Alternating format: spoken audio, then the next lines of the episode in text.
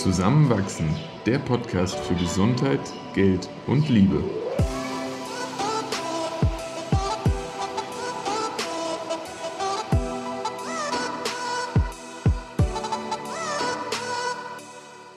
Willkommen zu einer neuen Folge von Zusammenwachsen. In dieser Episode sprechen wir über Angst und innere Unruhe. Unter anderem erfahrt ihr, wie Angst entsteht, wann und wie wir Angst empfinden und wie man besser damit umgehen kann. Viel Spaß beim Zuhören. Vielen, vielen Dank auch für all die Bewertungen auf iTunes und die E-Mails, die uns immer wieder erreichen an zusammenwach.gmail.com. Wir freuen uns wirklich über jede einzelne und ähm, sind total glücklich, wenn wir da äh, unseren Zuhörerinnen Mehrwert bieten können mit unseren Folgen. Es wäre ja irgendwie schön, wenn wir für das Thema der Folge überhaupt keinen Anlass hätten und das irgendwie so aus dem, aus dem Blauen heraus wäre. Ist es aber ja leider nicht. Wie kamen wir eigentlich darauf, jetzt über so innere Unruhe und vielleicht auch so ein Gefühl von Unsicherheit und Unzufriedenheit zu sprechen? Ja, tatsächlich durch die Erkenntnis, dass vor allem Anfang November irgendwie so einiges zusammenkam. Da war hier in Wien ja der Terroranschlag in der Innenstadt. Und dann gleichzeitig ging ähm, am nächsten Tag dann der zweite Lockdown los. Und am Anfang haben wir, glaube ich, selbst gar nicht so viel davon an uns herangelassen. Und dann, so ist mir auf jeden Fall gegangen, habe ich so in meinem Umfeld gemerkt, wie doch viele da sehr, sehr von getroffen wurden, emotional sich damit dann so gezwungenermaßen auseinanderzusetzen. Und dann habe ich das auch irgendwie in den Tagen danach gespürt, dass es mir nicht gut damit ging.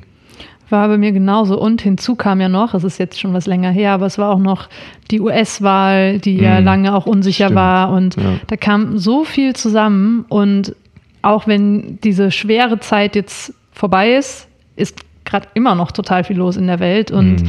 ähm, dadurch, dass man auch so viel Zeit im Moment alleine mit sich verbringt, vielleicht auch drin, weil das Wetter winterlicher ist ja. und man, man nicht mehr so den Drang hat, ähm, viel draußen zu sein, ist man doch auch oft gezwungen, sich mit diesen unangenehmen Gefühlen in sich auseinanderzusetzen. Und ich stelle mal die Hypothese auf, dass das dieses Jahr deutlich intensiver ist, als es jemals zuvor war. Ja, und allein schon innerhalb dieses Jahres merken wir beide ja auch, dass vor allem jetzt zum Beispiel der Lockdown für uns anstrengender ist, als es im Frühjahr der Fall war.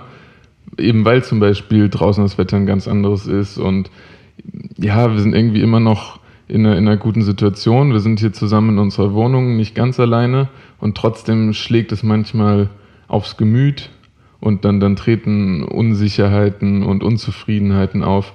Und das kann dann eben auch, finde ich, manchmal bis zu so ja, Unruhe und ängstlichen Gefühlen gehen. Absolut. Und also vor allem jetzt auch Anfang, Mitte November war es schon auch intensiv. Und ähm, ich weiß auch, dass du da manchmal zu mir meintest, so, hey, komm mal runter gerade, du bist irgendwie in der emotionalen Achterbahn. Gestern ging es dir super und heute bist du irgendwie am Boden zerstört. Was ist denn da eigentlich los? Ja.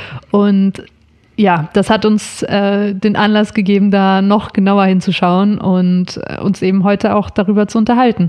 Und was mich voll interessieren würde, du hast ja auch ein bisschen aus deiner medizinischen Perspektive drauf geschaut. Mhm. Woher kommt dieses Gefühl überhaupt und was passiert da in uns?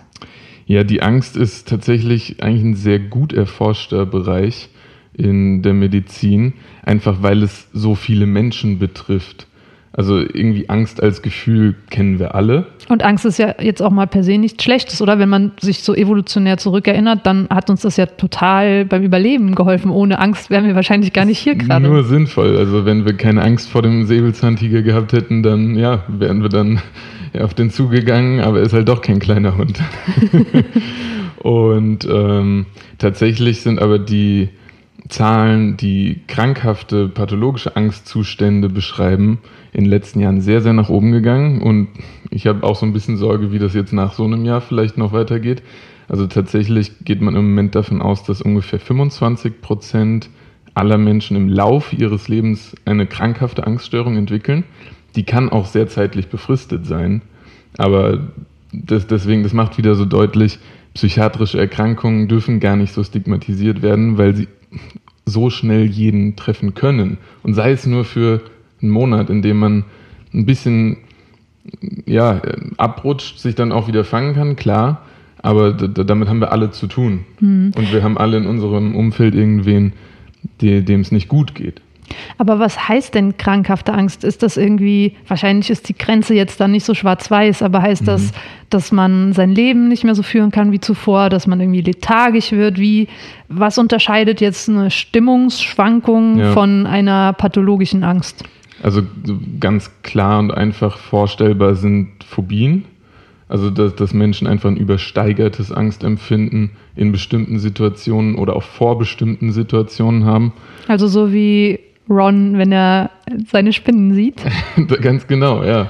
Also das ist so ein klassisches Beispiel. Und das ist behandelbar. Also zum Beispiel jetzt bei, bei Phobien bezüglich Spinnen, da sind dann verhaltenstherapeutische Ansätze super erfolgreich. Und da kann man schon mit ganz wenigen äh, Gesprächen sehr, sehr viel erreichen. Also das ist sehr dankbar. Aber dann gibt es natürlich auch Dinge, die sich ähm, so unbewusst festgesetzt haben. Also das können zum Beispiel Ängste vor öffentlichen Plätzen sein. Ähm, daraus resultiert dann schnell eine Angst, diese Angst zu erleben und man, man bleibt nur noch zu Hause und geht nicht mehr raus. Und ähm, die Angst selbst, die entsteht in einem Teil vom Gehirn, der nennt sich Amygdala. Ist es das, wo diese ganzen Gefühle, dieser, dieser Viele dieser werden dort Ring? auf jeden Fall vernetzt. Das ist der Mandelkern. Hm. Äh, das ist ein sehr kleiner Bereich, aber ein sehr mächtiger.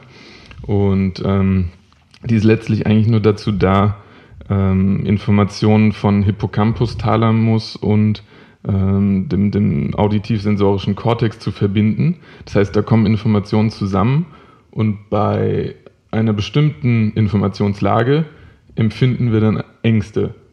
Das heißt gleichzeitig aber auch, und diese Fälle gibt es tatsächlich, dass wenn das zum Beispiel geschädigt ist, es gibt Leute, die haben Trauma erlitten und ähm, die, dieser, dieser Amygdala ist beschädigt, die empfinden keine Angst mehr. Kann allerdings auch in die andere Richtung umschlagen, dass es völlig übersteigert ist, weil der Neurotransmitter aus dem Gleichgewicht geraten. Und so ganz grundsätzlich ist Angst etwas, was wir im Laufe unseres Lebens erlernen. Also wir, wir werden geboren und haben eigentlich per se vor annähernd nichts Angst. Es gibt keine Säuglinge, die Angst vor einer Spinne haben. Das gibt es nicht. Und ähm, da gibt es drei Wege, wie das Gehirn das erlernt. Äh, das ist entweder, wenn wir wirklich eine Situation erleben, die zum Beispiel durch etwas bedrohlich wird und wir empfinden die Angst selbst. Das wird abgespeichert und wir, wir haben danach Ängste gegenüber dieser Situation. Wir können beobachten, dass jemand eine Situation erlebt oder durchlebt, dabei Angst empfindet und wir erkennen, dass diese Angst empfunden wird. Das kann sich auch bei uns abspeichern. Und das ist sogar heute fast das Relevanteste, wenn wir einfach nur mitgeteilt bekommen, dass bestimmte Situationen bedrohlich waren, Ängste ausgelöst haben, das wird auch bei uns abgespeichert. Und die Art dieser Mitteilung ist natürlich durch sowas wie soziale Medien und Nachrichten, die ständig auf uns hereinprasseln, heute ganz anders ausgeprägt, als es noch vor 20 Jahren, aber natürlich auch vor 200 und 2000 Jahren der Fall war. Und unser Gehirn unterscheidet das nicht. Aha, das heißt, wenn ich das jetzt richtig verstehe und verbessere mich gerne, wenn ich da was mhm. falsch äh, aufgenommen habe, wenn wir jetzt konkret uns die Situation anschauen, Lockdown, die meisten sitzen zu Hause, ja. dann gibt es ja erstmal keine neue Angst, die man erlernt, also was auf eins zutreffen mhm. würde. Und außer man schaut sich jetzt die, die schlimmsten Horrorfilme an, ja. sieht man jetzt auch nicht irgendwie perspektivisch durch diese emotionale Intelligenz ist. Mhm. Aber was uns am meisten betrifft, ist dann, wenn wir zum Beispiel so Nachrichten lesen wie im Frühjahr, in Italien gibt es nicht genug Intensivbetten und da muss entschieden werden, ob jetzt Ganz Menschen genau. sterben oder nicht, ja. dass wir dadurch eben dieselbe Art von Angst empfinden, als hätten mhm. wir es jetzt selbst durchlebt. Richtig. Und es hat natürlich in Teilen eine gute Komponente. Wir werden vorsichtiger und meiden jetzt hier vielleicht dann soziale Kontakte, sodass diese Situation hier nicht eintritt. Diese Situation, vor der wir dann möglicherweise Ängste ähm, aufgebaut haben. Aber de, das Ausmaß dieses auf uns hereinprasseln, damit müssen wir erstmal können. Mhm. Und wenn dann zum Beispiel eben wie, wie Anfang November hier noch etwas dazukommt, wo man auf einmal eine Nähe zu hat, sowas wie dieser Terroranschlag, ähm, wo dann vielleicht man wirklich in den Straßen unterwegs war und einem kommen Menschen auf einmal rennend entgegen. Und ich hatte Leute in meinem Umfeld, Und ich glaube, du kennst auch einige, die irgendwie in Situationen waren, wo sie wirklich dann selbst diese Angst gespürt haben, Angst um sich hatten, Angst um andere, die bei ihnen waren, dann, dann kommt da viel zusammen. Das muss man erstmal wegstecken können. Mhm. Und das ist jetzt vielleicht eine schwierige Frage, aber wie unterscheidet sich innere Unruhe von Angst? Weil das, was ja jetzt gerade viele Menschen erfahren und wenn ich jetzt zum Beispiel an mich denke, in die, in die Tage und Wochen danach, mhm. da war dann nicht ständig so eine besorgniserregende Schwere über mir, sondern eher so ein unrundes, unruhig sein. Ist das dann, kommt das daher? Ist Angst so diese Basisemotion dahinter oder wie kann man das einordnen? Muss ich jetzt auch ein bisschen spekulieren, aber ich würde sagen, dass das oft aus Situationen herrührt, in denen man sich von etwas eigentlich nicht abgrenzen kann, wenn man nicht mehr Herr oder Frau darüber ist, wie eine Situation auf einen wirkt, wenn man die Zügel nicht mehr in der Hand hat. Das, macht hilflos. Hm. Und ähm, normalerweise sind wir vielleicht in Situationen, wo wir Entscheidungen treffen können, die uns in eine bessere Situation bringen, in eine angenehmere Situation. Wenn das nicht gegeben ist, dann stresst das ja dauerhaft. Mhm. Und das sind dann auch wieder biochemische Prozesse im Körper, aber wir spüren die. Und die, die machen uns müde, die, die zermürben uns. Und ja, also das, das, das da gibt es natürlich, und da wären wir jetzt wieder so am Anfang meiner Ausführung, wenn, wenn das wirklich überhand nimmt, auch Möglichkeiten zum Beispiel medikamentös einzugreifen, klar. Wobei man echt sagen muss, so angstlösende Medikamente sind eigentlich ganz schöne Hammer. Die willst du nicht direkt geben. Die machen müde, die machen auch abgeschlagen und viele davon haben sehr hohes Suchtpotenzial. Ähm, deswegen, und, und da können wir vielleicht jetzt so ein bisschen die Überleitung auch machen, dass das, glaube ich, Wichtigste ist dann, sich auszutauschen, nachdem man irgendwie erkannt hat, da, da ist ein Bedürfnis, äh, was, was ungestillt ist. Und ich glaube, das ist oft ein Bedürfnis nach Kommunikation. Also du meinst, wenn man, und jetzt sind wir bei den Lösungssachen, also wenn man diese Unruhe spürt, was man denn da konkret jetzt machen kann, sagst du, ein Ansatzpunkt wäre es, das auszusprechen, das heißt zu benennen, wie man sich fühlt und mhm. mit anderen Personen in Austausch zu treten, die entweder was Ähnliches empfinden oder dir zuhören und den Raum bieten, dass das da sein darf? Absolut. Also ich habe selbst äh, mitbekommen, dann zum Beispiel nach dem Terroranschlag und so, so traurig das da war, es ist so ein perfektes Beispiel jetzt gerade als Szenario, ähm, dass in meinem Umfeld Leute wirklich das Bedürfnis, so den Drang hatten, darüber zu reden, wie sie diese Situation und die Tage danach vielleicht auch empfunden haben. Und sei es aus ganz naheliegenden Gründen, wie dass sie eben gerade alleine wohnen, da niemanden haben, mit dem sie sich austauschen können. Und dann, dann da konnten da schon Telefonate irgendwie Abhilfe verschaffen, wo die Leute danach gesagt haben, voll gut, dass wir einfach mal gerade das nochmal durchgegangen sind. Und das heißt, wenn man das jetzt auf die Situation überträgt, in der die meisten von uns gerade sind, nämlich nicht unmittelbar nach einem Terroranschlag zum Glück, ja. sondern vielmehr in dieser permanenten Kontrolllosigkeit durch die Einschränkungen, die eben äh, Corona gerade für uns bringt, heißt das, auch da sollten wir einfach mehr drüber reden, mehr teilen, wie wir uns fühlen und mehr mit Menschen in Austausch treten und sich da gegenseitig auch unterstützen? Also meiner Meinung nach ist das total wünschenswert als Szenario. Vielleicht wirklich auch schauen, äh, ob es Trigger von außen gibt. So stressen mich die Nachrichten, wenn ich sie jeden Tag lese und, und mir anhöre. Falls ja, vielleicht auch mal drei Tage einfach das Handy auslassen. Ähm, natürlich ist es gar nicht so einfach, die eigene Gefühlslage zu explorieren. Bin ich selbst auch noch nicht äh, am, am, Ziel angekommen, zu sagen, ja, ich kann mich da immer super einschätzen, ganz und gar nicht.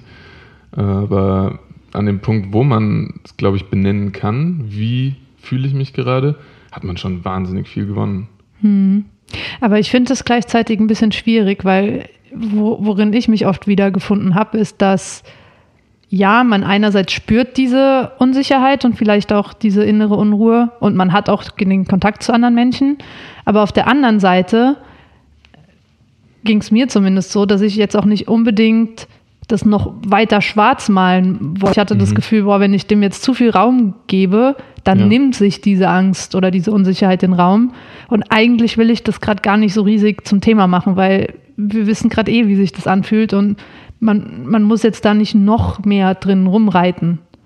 Am Ende sind es natürlich auch ganz individuelle ja, Formen, mit einer Situation umzugehen. Ähm, Ablenkung kann total effektiv sein. Also wenn, wenn man sagt, ich habe Spaß daran, jetzt einfach viel spazieren zu gehen und Oder fünf Filme hintereinander zu schauen. Airbnb die schönsten Urlaubsorte für die nächsten drei Jahre raussuchen. Genau. Also ich glaube, dann, dann kann das auch total viel wert sein und Halt geben und einfach auch ja, den, den Kopf dann auf schönere Gedanken bringen. Ähm, und, und am Ende ist es vielleicht eine Mischung aus allem. Ja, eine Sache, die mir ja total geholfen hat, ähm, war dein Vorschlag, den du, ich glaube, jetzt vor mittlerweile sind es zwei Monate her, gemacht hast, äh, nach dieser emotionalen Achterbahn nämlich. Und da hast du gesagt, hey, lass uns doch einfach abends drei Dinge nennen, für mhm. die wir dankbar sind und irgendwie was, auf das wir uns freuen. Und das klang am Anfang so trivial und man hört überall diese ganzen Dankbarkeitsjournal-Sachen. Aber irgendwie haben wir es dann einfach gemacht.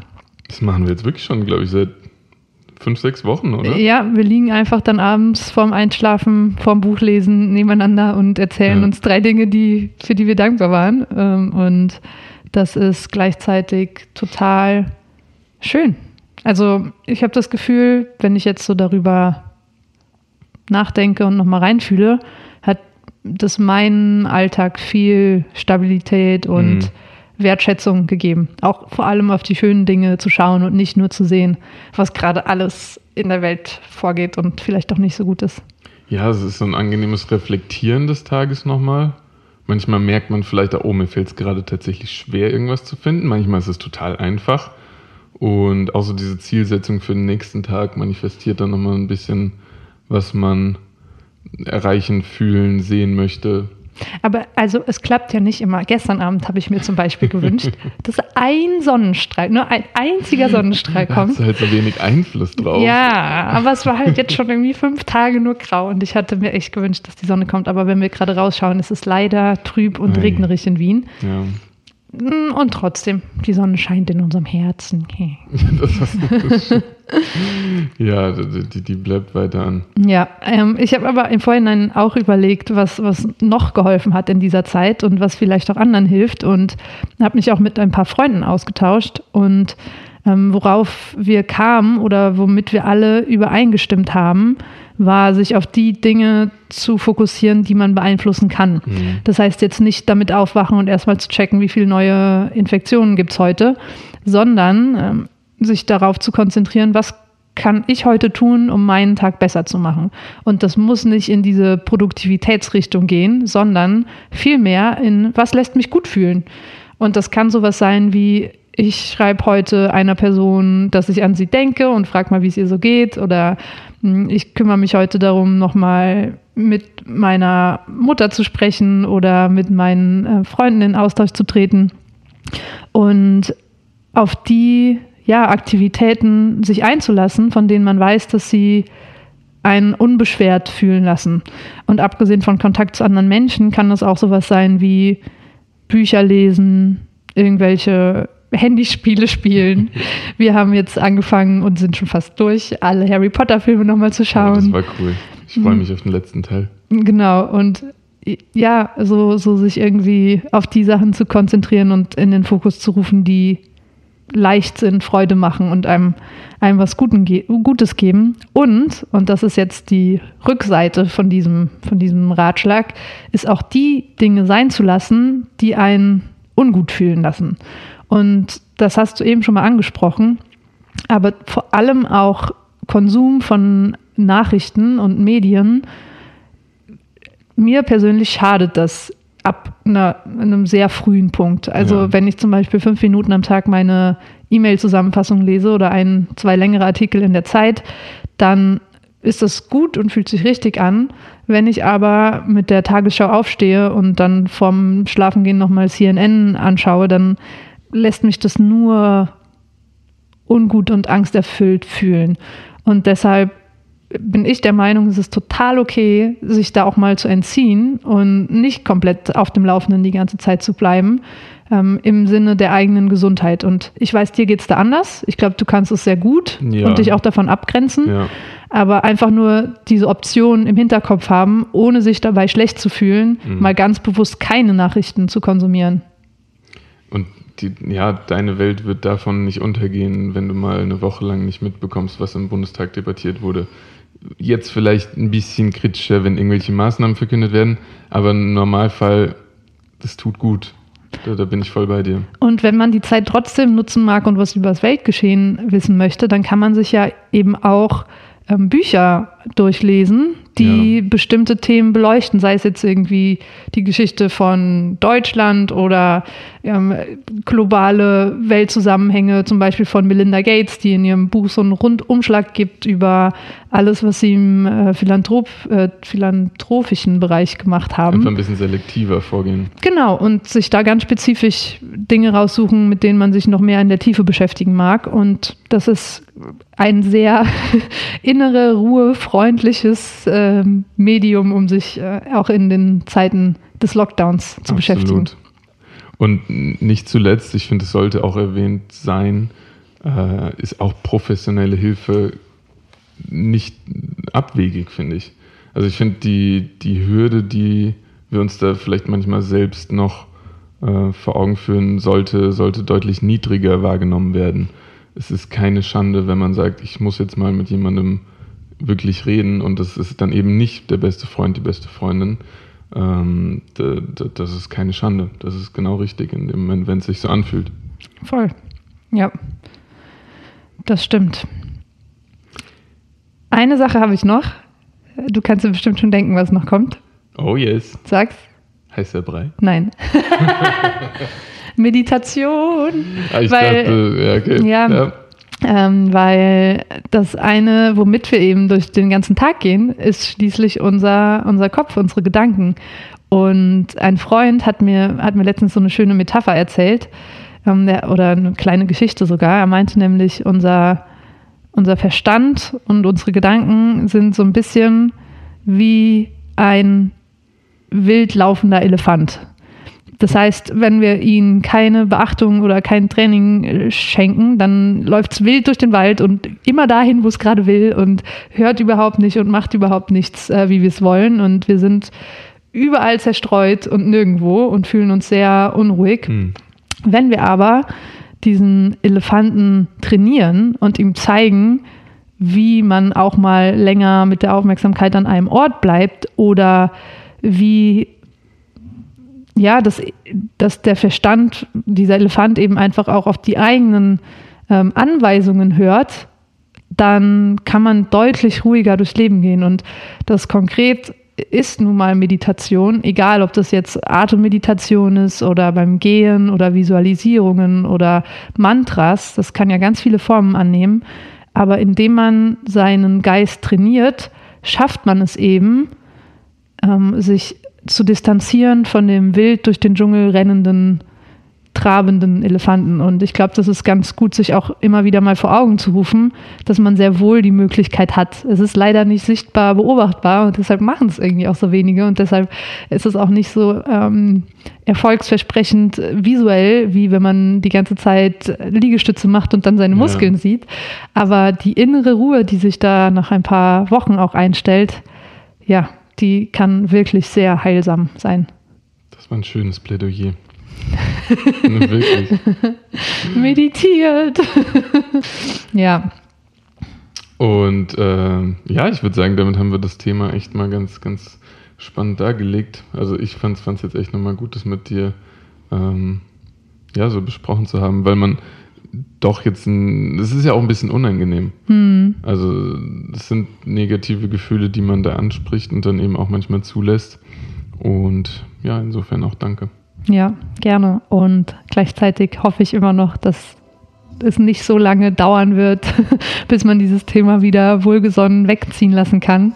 Die Impfungen kommen. Ja. Auf bessere und fröhlichere Zeiten. Ciao. Ciao. Und bevor ihr jetzt weg seid, Christoph hat eben noch das Wort heißer Brei eingeworfen. Der Link zur Anmeldung zu dem äh, E-Mail-Newsletter, wo ihr alle Infos bekommt, was es mit diesem neuen Projekt auf sich hat, findet ihr in den Show Notes.